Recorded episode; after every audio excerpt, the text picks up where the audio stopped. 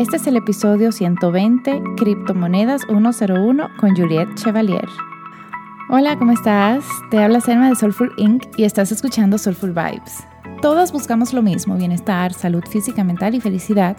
Y en este podcast me siento contigo para discutir ideas, darte tips, oportunidades y estrategias para que puedas diseñar la vida que sueñas. Comencemos. Hola a todos y bienvenidos. Hoy estoy súper emocionada porque en este episodio vamos a hablar sobre las criptomonedas, un tema que yo siento que pocas personas conocen y mientras más lo estudio me voy dando cuenta de la importancia que tiene que todos los conozcamos, no para necesariamente en estos momentos, pero para el futuro. Entonces, hoy estoy con Juliette Chevalier. Ella es programadora en Aragón. Ella es eh, ingeniera en sistema que escribe un newsletter semanal llamado Nerd Splash, que voy a dejar el link para que se puedan suscribir abajo en la descripción. Y ella está estudiando la intersección entre la tecnología y la sociedad. Adicionalmente, ella es cofundadora y lidera el equipo de ingeniería de Search Woman, una organización enfocada en asegurar la posición de la mujer dentro de Web3. No se preocupen que se lo vamos a explicar. Y cuando ella no está coding, ella en realidad está enseñando coding en diferentes bootcamps alrededor del mundo. Le gusta escribir, practicar yoga y quizás tomar muchos cursos online. Yo también soy, como dice una amiga mía, María Cursito. Bienvenida, Juliet. Gracias, Selma. Un honor para mí estar aquí. Qué emoción que estés aquí. Y bueno, lo que no han escuchado, yo en realidad, esta es la primera vez que yo conozco a Juliet, porque yo eh, por Susana de, de PTYology, yo veo que ella comparte en sus historias que ella, tiene, que ella está aceptando criptomonedas. Y yo, oh my God, Susi, ¿cómo? Cuéntame. Y ella me dijo, no, tú tienes que seguir a, a Search Woman y a Juliet y te van y, y, ahí como que tú puedes entender cómo funciona todo. Y yo ¡oh! me volví adicta inmediatamente. Entonces, eh, vamos a empezar por el principio, Juliet. ¿Qué significa, o sea, qué es Search Woman y, qué es Web3. Dos palabras que mencionamos en tu biografía que quizá personas no sepan. Claro, súper. Eh, mira, empecemos desde atrás. Antes de hablar de Web3, creo que es importante hablar de Web1, ¿no? Eh, y Web1, para los que han estado en el Internet desde hace ya eh, varios años, es como esa primera ola que llegó em, del Internet, ¿no? Al comienzo del dot-com boom, el Internet era un espacio donde uno podía consumir información, mas no necesariamente estábamos escribiendo la información al servidor.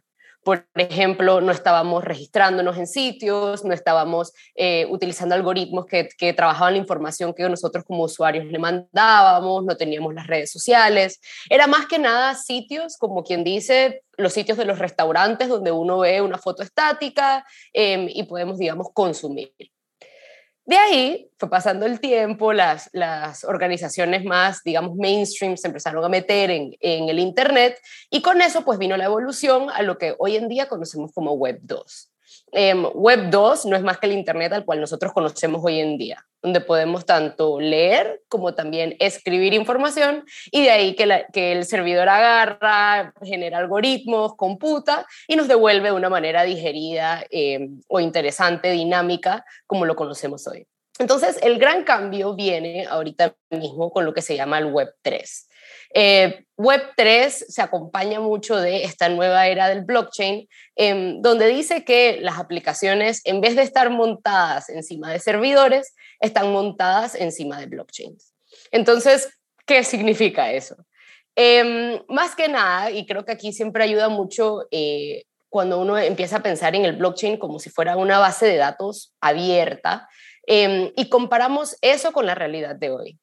Yo hoy en día, si me meto en Twitter o en Instagram, yo tengo un usuario, yo tengo un password, yo tengo eh, fotos, likes que me dan en Instagram, que yo no puedo acceder en Twitter, que yo no puedo acceder en Google. ¿no? Toda, cada uno de estos requiere un usuario diferente, un password diferente y tiene, digamos, interacciones distintas.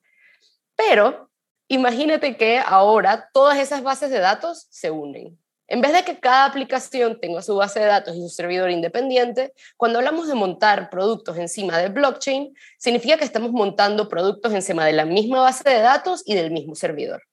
Entonces eso cambia muchas de las dinámicas porque te permite tener como si fuera un backpack a través de todas las aplicaciones que te metes en el Internet.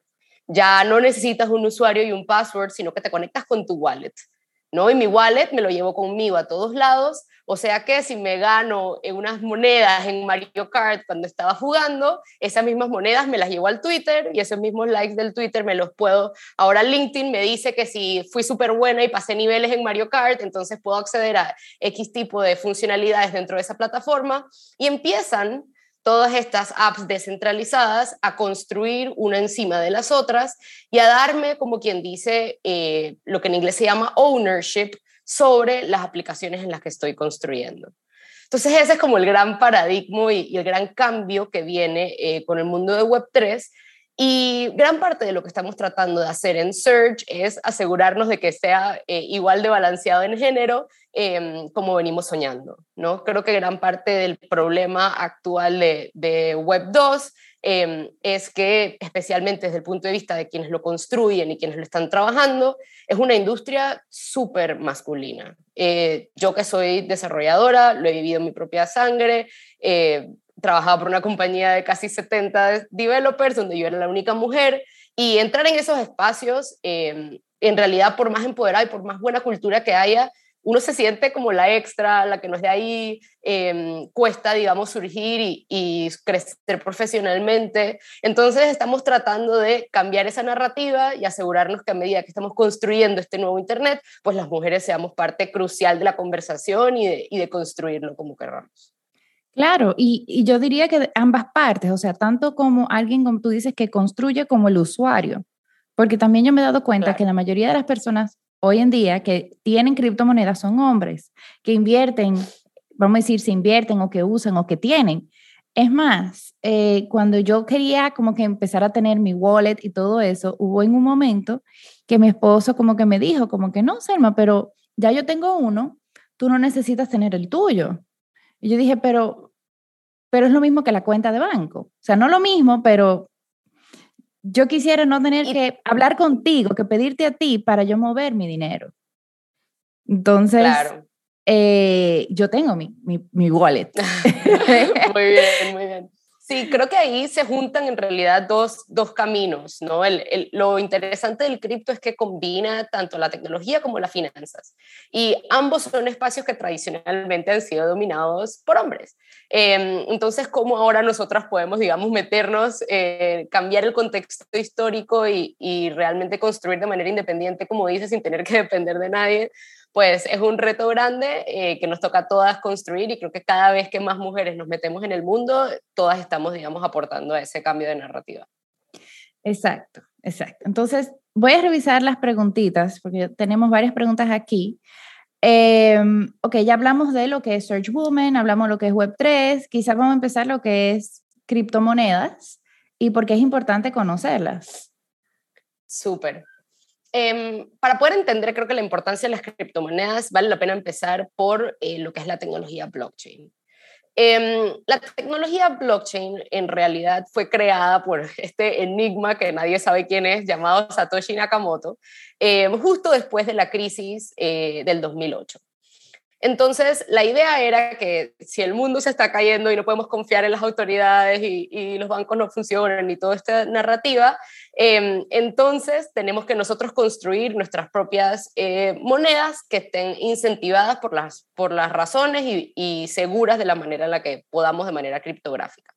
Entonces, un poco así nace por primera vez eh, la tecnología del blockchain con el Bitcoin, y el Bitcoin, al ser la primera criptomoneda, realmente el rol que juega eh, dentro del sistema es un incentivo para que computadoras mm, eh, trabajen en la criptografía. Entonces, ¿qué significa eso? Em, la manera en la que funciona el blockchain es que cada vez que entra una nueva transacción o un nuevo bloque, em, esa transacción tiene que ser validada por las computadoras que trabajan en ese network. Entonces, claro, es una idea súper buena, para, tienen que todas las computadoras estar validando, se siente seguro, es descentralizado porque son diferentes computadoras, no es solamente que si una persona, un banco central, una institución que está validando eh, las transacciones, sino que son muchas computadoras, pero ¿por qué las computadoras se quisieran meter a hacer eso? ¿Por qué alguien gastaría plata, recursos, energía en validar estas transacciones? Y de ahí es donde nace la primera criptomoneda Bitcoin. El sistema dice, cada vez que tú validas esta transacción, yo te paso tu chapita de 50 centavos de Bitcoin. Y la próxima vez 50 centavos. Y la próxima vez 75. Y así vas. Y entonces, de esa manera, eh, las criptomonedas vuelven un incentivo para validar las transacciones de la, que, entran en el nuevo nodo. Em, esto es revolucionario eh, por muchas razones, pero me gusta siempre pensarlo en comparación con el dólar. Eh, cuando nosotros hablamos de las monedas, digamos que lo que le llaman fiat, jugamos mucho con em, el valor que tienen, ¿no? Número uno, como método de transacción eh, para poder adquirir objetos o, o, cosas que tengan que al cual nosotros le veamos valor.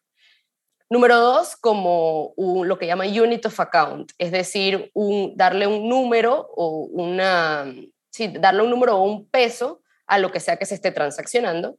Y de ahí, número tres, em, para poder, método como para guardar valor, ¿no? Para que yo, si yo tengo 5 dólares en mi wallet, pues esos 5 dólares eh, tienen un cierto, un cierto valor estándar. Cuando hablamos de cripto, tiene eso y le sumas lo que se llama el dinero programado porque entonces le puedo construir código encima al valor que tiene una moneda. Entonces yo ahorita mismo si tengo un dólar, pues el dólar tiene el, tiene el valor que hemos, hemos establecido que tiene. Pero si yo le puedo programar encima al dólar, que cada vez que yo lo eh, intercambio, en realidad ese dólar también es un tiquete para una conferencia en no sé dónde, también es acceso a una comunidad en el Internet, también me da acceso a votar sobre cómo se genera ese nuevo dólar. De repente le estás programando funcionalidades adicionales a cada eh, moneda que salga, que se crea. Entonces, las criptomonedas em, lo que son no es más que tokens digitales que aparte de tener valores muy similares a los que tienen las monedas que conocemos hoy en día, se le pueden construir encima eh, funcionalidades adicionales que no pudiéramos construir actualmente con el dólar normal. Y eso es lo que mucho se le llama los contratos inteligentes, ¿no? estos contratos que le estamos mm. construyendo encima a las monedas eh, que se ejecutan cuando se transaccionan o cuando eh, se utilizan de ciertas maneras. Wow, o sea, eso está... O sea, ahora mismo yo estoy teniendo un poquitico de, de, de mind blown, porque yo había escuchado de eso los contratos inteligentes, pero no entendía para nada. O sea, que de repente con una moneda, con un token, tú podrías hacer más que simplemente comprar algo que vale ese valor. O sea, tú podrías ponerle otras cosas arriba. Correcto. Wow, ok. Y, wow. Sí, después yo te pregunto cómo eso se usa. Pero aquí me quería detener un momentico en como que hacer una reflexión a las personas, porque no todo el mundo se sienta a cuestionar lo que estaba diciendo, el dinero que conocemos hoy en día, uno confía plenamente en lo que te dice el gobierno que vale.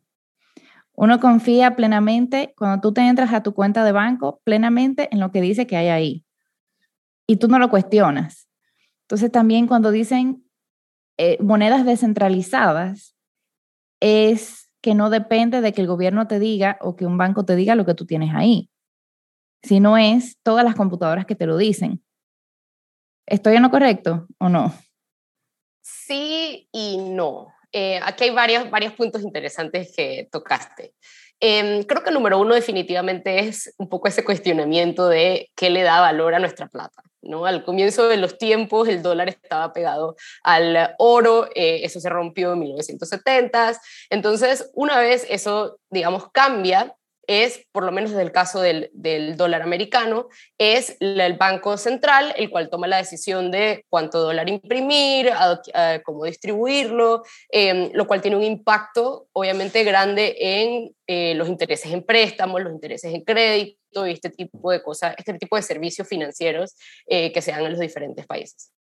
Entonces, Acá, digamos, em, funciona un poco diferente porque no está pegado tampoco a un, eh, a un oro, pero sin embargo sí está, em, que va a tener diferentes propiedades dependiendo de la moneda. Entonces, ¿qué le da valor a una criptomoneda? Creo que es una excelente pregunta para hacer y, y me encantaría decir uno, dos y tres, pero realmente hay, hay muchas variables que dependen de las monedas en específico. Em, pero por dar el ejemplo del Bitcoin, em, gran parte de lo que le da el valor al Bitcoin es su escasez. Entonces uno dice, si yo puedo imprimir, imprimir, imprimir, imprimir la cantidad que yo quiera, entonces eh, no hay valor porque es fácil hacerlo y está por todos lados. Pero en el momento en el que Bitcoin tiene lo que se llama una cantidad máxima de 21 millones, entonces, ¿sabes que Si yo tengo un Bitcoin de esos 21 millones, pues tiene un valor significante, em, especialmente considerando la cantidad de personas que van a estar transaccionando eh, Bitcoin y para que lo utilicen. Entonces, ahí va un poco esa, un poquito también conectando con lo que conversábamos antes de, para qué se puede utilizar. Em, te menciono tres ejemplos que, que han estado dándole valor a estas monedas. Uno es verlo como quien habla de una acción de una compañía, ¿no? Una, el security. Y aquí es, yo compro eh, una moneda porque esa moneda me eh, le va dando valor a medida que más gente la va comprando y transaccionando eh, y tiene un valor del mercado como lo cual lo tiene cualquier acción. Otra manera de darle valor es por medio de gobernanza donde dices, si yo tengo una moneda, una moneda equivale a un voto en tal proyecto. Entonces adquiere un valor adicional a solamente una acción y decir que yo soy, yo puedo votar eh, cada vez que esta organización quiera correr nuevas iniciativas y mi palabra ahora tiene un peso ante eh, la organización dependiendo de cuántos tenga, dependiendo del método de gobernanza del proyecto, etc. Y otro método al que también le da valor a las criptomonedas es lo que se llama el, el utility. ¿no? Y ahí ya eh, entramos un poco en eh, el espacio mágico de Web3, donde capaz al tener 75 monedas, entonces tengo acceso a una comunidad en Discord, eventos en la vida real por ciudades alrededor del mundo, em, acceso a ser la primera en la lista para comprar los NFTs, acceso a juegos eh, montados en blockchain, acceso a y una cantidad infinita de, proyectos eh, en el mundo de Web3 que han estado, digamos, eh, construyéndose alrededor de esta nueva manera de, transaccionar. Son microeconomías, básicamente. Exacto. Y bueno, yo, yo pienso solo, yo en realidad solo conozco uno, pero yo creo que es como la más popular, que es el Metaverse, que es el nuevo nombre que tiene Facebook. Pero como yo lo veo, bueno, yo no sé si viste la presentación de Mark Zuckerberg, eh, fue una o sea, yo dije, ¿tú has visto Ready Player One? La película. No.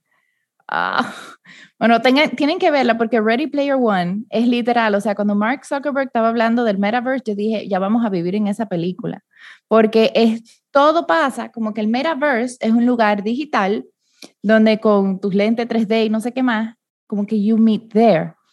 Y es claro, es una red social y todo eso, pero hay hasta salones o sea, vamos a decir, si yo quiero tener una reunión eh, de trabajo, yo puedo rentar un salón en el metaverse y juntarnos con todas, donde nos vamos a ver, no como si fuera una pantalla, pero como si estuviéramos en persona, con nuestro avatar. Eh, bueno, y yo vi que hay monedas que sí funcionan dentro de metaverse, que no va a ser, o sea, yo no sé si el dólar también, yo no sé, pero yo sí vi que hay criptomonedas que son exclusivas para el metaverse. Entonces, es que te cuento un poco qué pasa. Esta gente construyendo para el metaverse muchas veces está construyendo encima de blockchain, lo que comentaba antes, ¿no? Estás utilizando la misma base de datos, estás utilizando em, lo mismo que se llama el Ethereum Virtual Machine o, dependiendo de qué tipo de, blockchain estés construyéndole encima.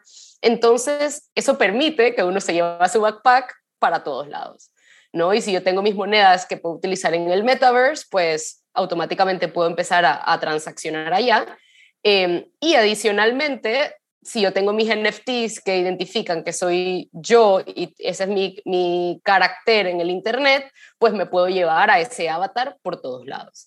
Em, y es fascinante porque, especialmente cuando se habla del mundo, por ejemplo, de la moda digital, eh, hay organizaciones, creo que es una industria ahorita como de 6 billones de dólares de personas simplemente construyendo que sí, la camisa más fashion, el backpack más fashion, las zapatillas más cool, eh, para, solamente para avatars en el metaverso, en los juegos em, y este tipo de espacios.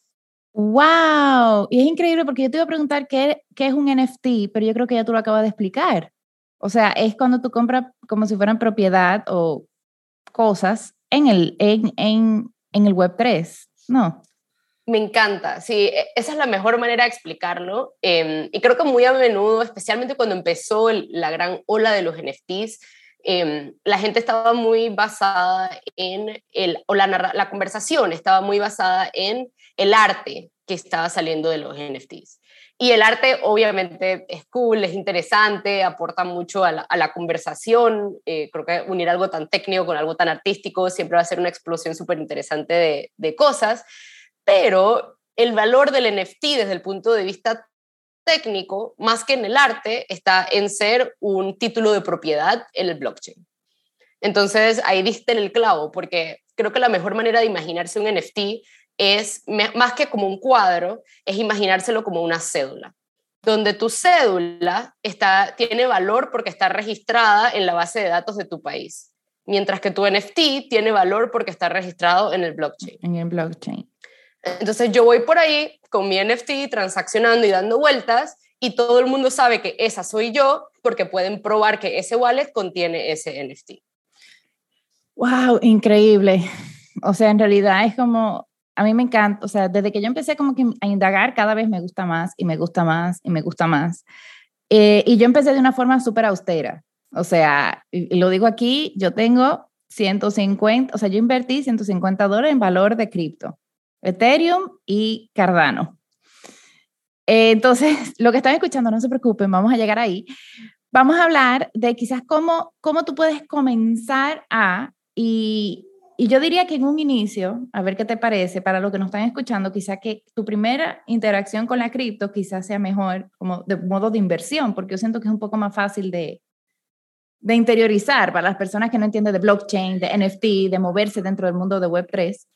¿Cómo alguien empieza, vamos a decir, a invertir en cripto? Claro. Em, tienes toda la razón. Eh, definitivamente la, mejor manera para empezar a, interactuar es por medio de las inversiones y en realidad cuando ves las olas históricas del surgimiento de blockchain en general, gran parte de la adopción ha venido con esas olas del financiero, de lo que llaman el bull run, em, de simplemente las monedas alcanzando valores altísimos em, y la gente queriendo, digamos, ser parte de la vuelta. ¿no? Entonces, eh, cuando se trata de invertir y cómo empezar, me gusta eh, Em, hablar como del tema de los exchanges. Eh, ahorita mismo hay exchanges centralizados, descentralizados, no hay que entrar en ese hoyo negro. Eh, pero creo que para alguien que está empezando, los exchanges eh, centralizados son las, las, opciones más fáciles. Por ejemplo, un Binance eh, para Latinoamérica funciona muy bien, Kraken, Coinbase, entre otros. Em, aquí, en realidad, por, por hablar del ejemplo de Binance, que sé que es el que utiliza mucha gente en Latinoamérica, em, funciona muy fácil. Ahí uno se mete, tienes que hacer un proceso de verificación bastante simple em, y hay diferentes maneras de, digamos, pasar tu plata, como quien dice, de dólares a euros, pues pasarla de fiat a cripto. Una estrategia que la gente hace es que uno puede pagar con tarjeta de crédito y simplemente te pasa la tarjeta. Eso dependiendo del país y del banco puede ser más recomendable o menos recomendable.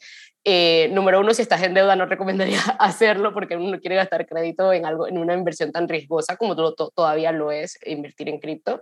Em, pero adicionalmente a eso, en el banco, muchas veces, por no tener regulaciones existentes, te pueden cobrar eh, unos fees bastante altos. Entonces, lo que hace la gente en realidad es que o transfieren de una cuenta, de una cuenta eh, americana a Binance directamente o trabajan eh, por una metodología que se llama P2P, donde básicamente yo, eh, por ejemplo, Selma, tú dices que tú tienes 100 USDC, como una moneda, como quien dice, el dólar, eh, pero montado en cripto, está pagado, un USDC equivale a un dólar, em, y tú dices, yo voy a vender 100 de esos. Y yo digo, ah, yo quiero comprar. Entonces, yo pongo que quiero comprar, te transfiero por nuestra moneda local, por nuestro ACH, cualquier manera eh, orgánica en la cual la gente se transfiere plata en el país a donde estás, y de ahí em, los fondos Binance se los bloquea. Se los bloquea a la persona y solamente los deja ir cuando la otra persona acepta que yo le pase la plata y entonces los fondos me pasan a mí. Entonces, Binance actúa un poco como intermediador para que tu plata no quede eh, perdida y no le transfieras plata a extraños em, por medio de aguantar los fondos y de esa manera eh, trabajar de una manera segura dentro de un espacio, digamos, de transacciones entre extraños. Sí, o sea, yo, yo empecé con Binance y, y yo sí usé tarjeta de crédito. Gracias a Dios yo no tengo deudas de tarjetas.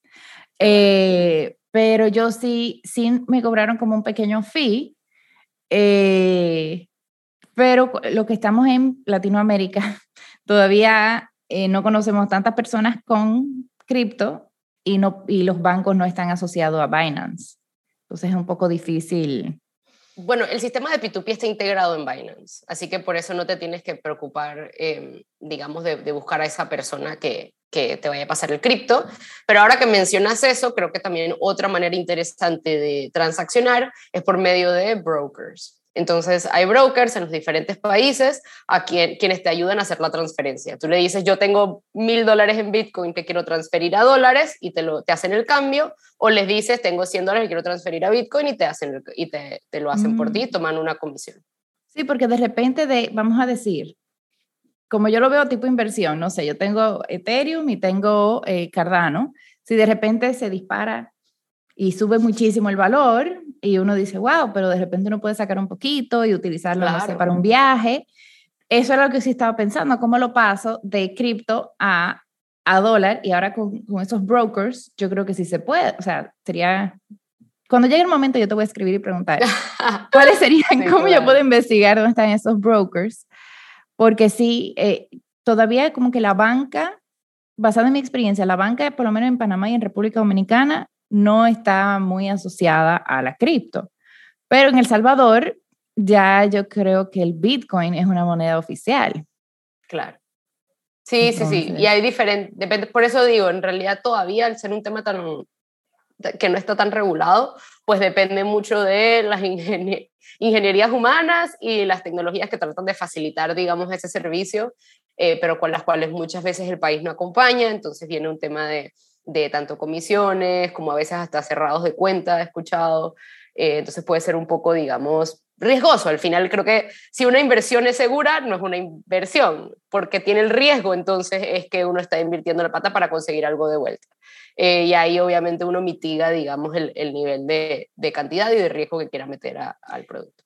Exacto. Entonces vamos a suponer, ya, ya hicimos la cuenta en Binance y decidimos comprar eh, porción de Bitcoin o, de, o de cualquier otra moneda, que después vamos a hablar de las monedas. ¿Qué sigue después? ¿Qué pasa después? ¿Dónde yo guardo eso? Entonces, hablemos de los wallets. Em, en el mundo de Web3 y de cripto te puedes olvidar de ti como persona y de tu nombre y te conviertes es en una dirección de tu wallet como quien dice la dirección de tu casa, como quien dice el URL de tu website, em, te conviertes en esta dirección que te representa a medida que tú transaccionas en el mundo de, la Web3, ¿no?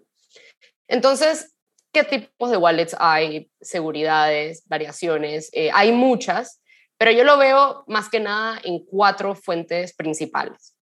Número uno es los exchanges, ¿no? Los Binance, los Coinbase, que ellos guardan tu wallet y tú cuando transaccionas eh, o, cambias de una moneda a otra, ellos están manejándose eh, con los wallets internos que crearon para ti y, y básicamente hacen ese trabajo por ti.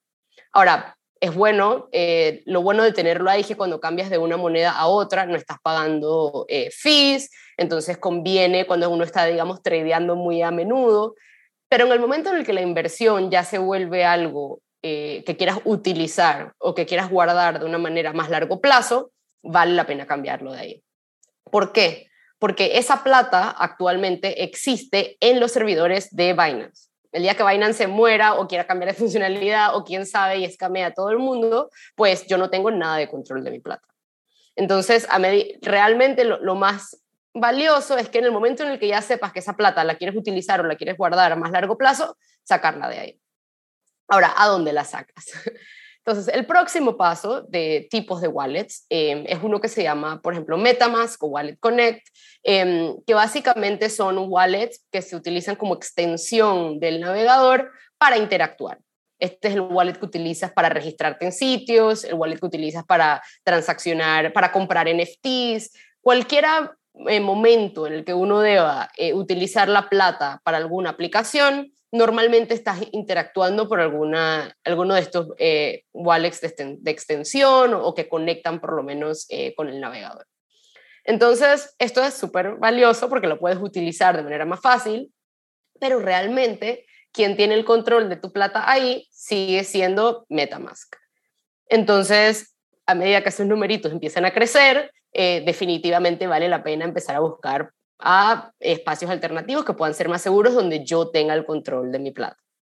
Entonces, ahí nos metemos en un tercer tipo de wallet, y es el wallet que trabaja nativamente en mi computadora, donde quien dice, yo soy dueña de mi plata, mi plata existe en mi computadora, em, pero en el momento en el que mi computadora se fríe, capaz va a ser más difícil eh, encontrar esa plata porque se, manera, se maneja es por una combinación de llaves públicas y llaves privadas. Las llaves privadas existen localmente solamente y si eso se fuma, pues por más de que mi dirección va a seguir teniendo esa plata, yo no voy a poder acceder.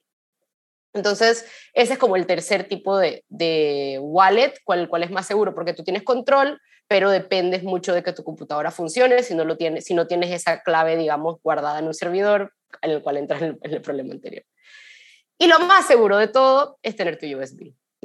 tu USB es como quien dice que tienes efectivo, em, eso te lo llevas para todos lados y definitivamente cuando uno habla ya de, de, inversiones más grandes y plata que quieres simplemente guardar por tiempos más permanentes, pues es la mejor opción. Sí, yo en realidad esa es la que yo tengo.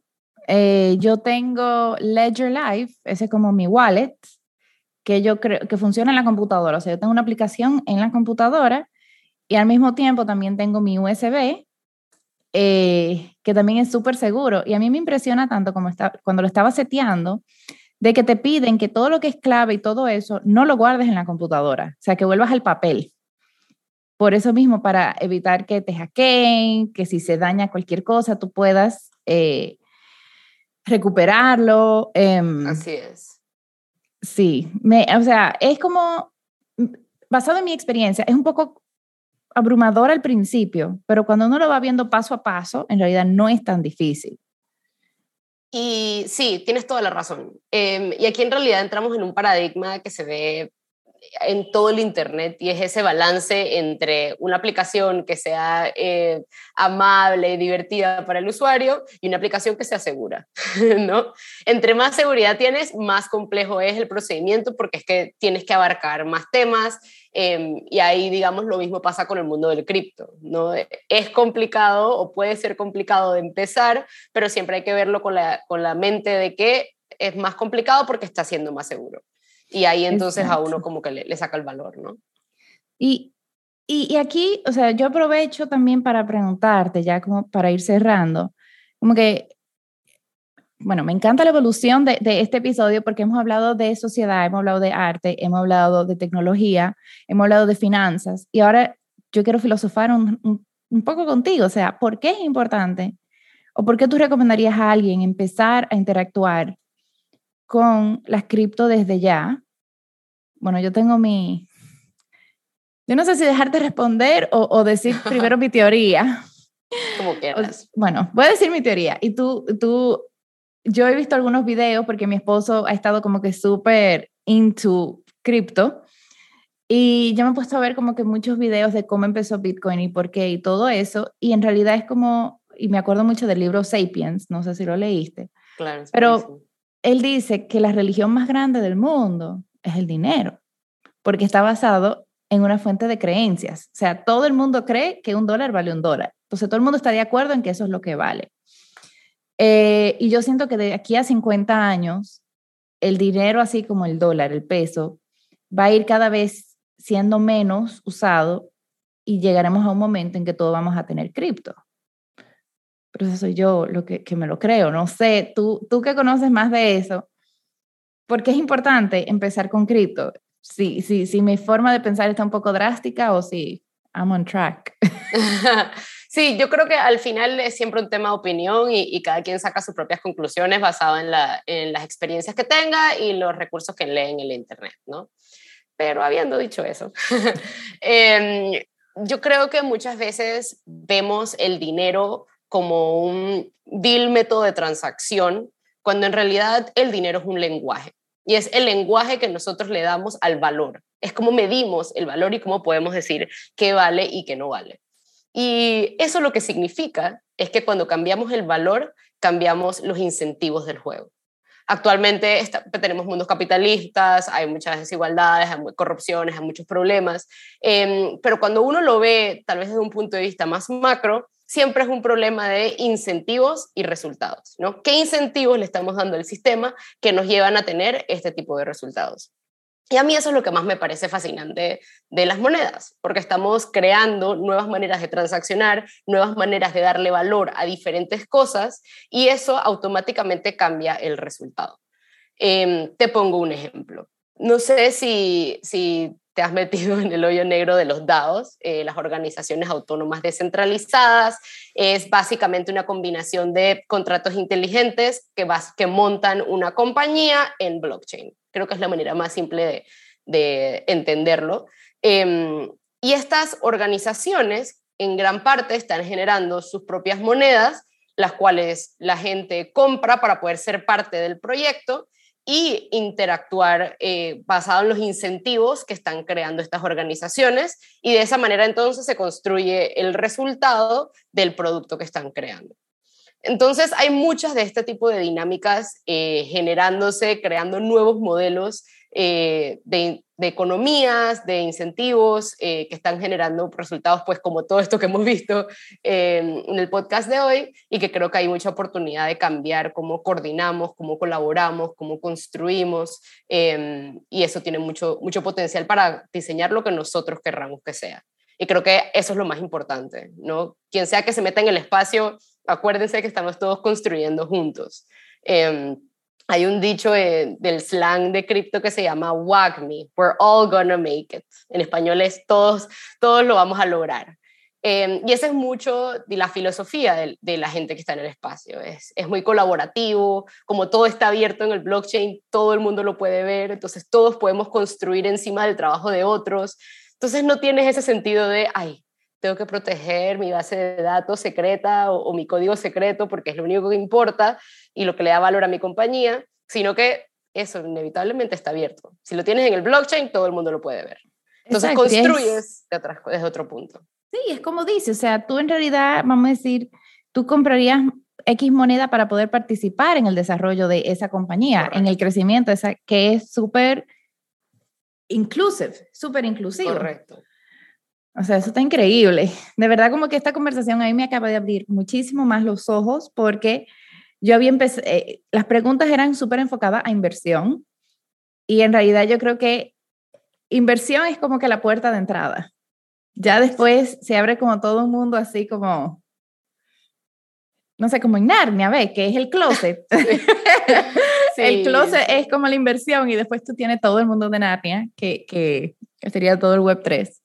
Y estamos solo eh, empezando, que creo que es lo más bonito. Cualquiera persona que entre y aporte está aportando a construir lo que vamos a estar viendo en los próximos años. Entonces hay, hay mucho que hacer y, y mucho que se puede aportar. Está súper, súper. Y bueno, mil gracias, Julie, por, por darnos un poquitico de lo que es el mundo de cripto. Sí, nos faltaron varias preguntas. Eh, que no sé si de repente podemos hacer algo de follow-up, porque sí está todo el mundo de qué monedas comprar, eh, cómo uno investigar, o quizás tú no puedas ayudar con algunos eh, recursos donde nosotros podamos profundizar aún más sobre esto, además de Search Woman. Sí, claro. Yo creo que, número uno, yo no soy eh, inversionista de profesión, entonces no me atrevo así como a decirles qué monedas comprar y que no, creo que cada quien debe hacer su, su investigación, em, pero definitivamente te puedo aportar con recursos que den como digamos una vista holística de, cómo está el mercado y, que cada quien pues escoja sus monedas favoritas y de ahí ir, como construyendo ese, ese ecosistema de, de donde se quieren involucrar. Buenísimo. Pues mil gracias, Julia, por acompañarnos hoy. ¿Dónde las personas te pueden encontrar? En Twitter, más que nada, em, ahí te paso el, el, link, pero sería rayita abajo Juliet CH. Entonces, J-U-L-I-E-T-T-E-C-H. Buenísimo. ¿Y en Instagram no estás tanto? En Instagram estoy, pero realmente no, no creo que representa eh, quién soy tanto. No es una red social a la que le pongo tanta, tanta, tanta atención. Ok. Bueno, pues buenísimo. Ahí igual yo en la descripción voy a poner los recursos que me pase Juliet y también voy a poner su, su Twitter para que la sigan y aprendan un poquito. Y claro, por favor sigan a Search Woman. Ellas, ella empezaron a poner artículos en español también, pero igual hay muchísima información en inglés que ya pueden acceder. Les quiero dar muchísimas las gracias a todos por escucharnos en el día de hoy. Si tienen cualquier pregunta o comentario, me pueden escribir a mi Instagram en arroba soulful.inc y ahí en, en, Instagram yo sí estoy muy activa. Confieso que en Twitter no tanto. Así que muchas gracias por escucharnos y pasen buen día. Namaste.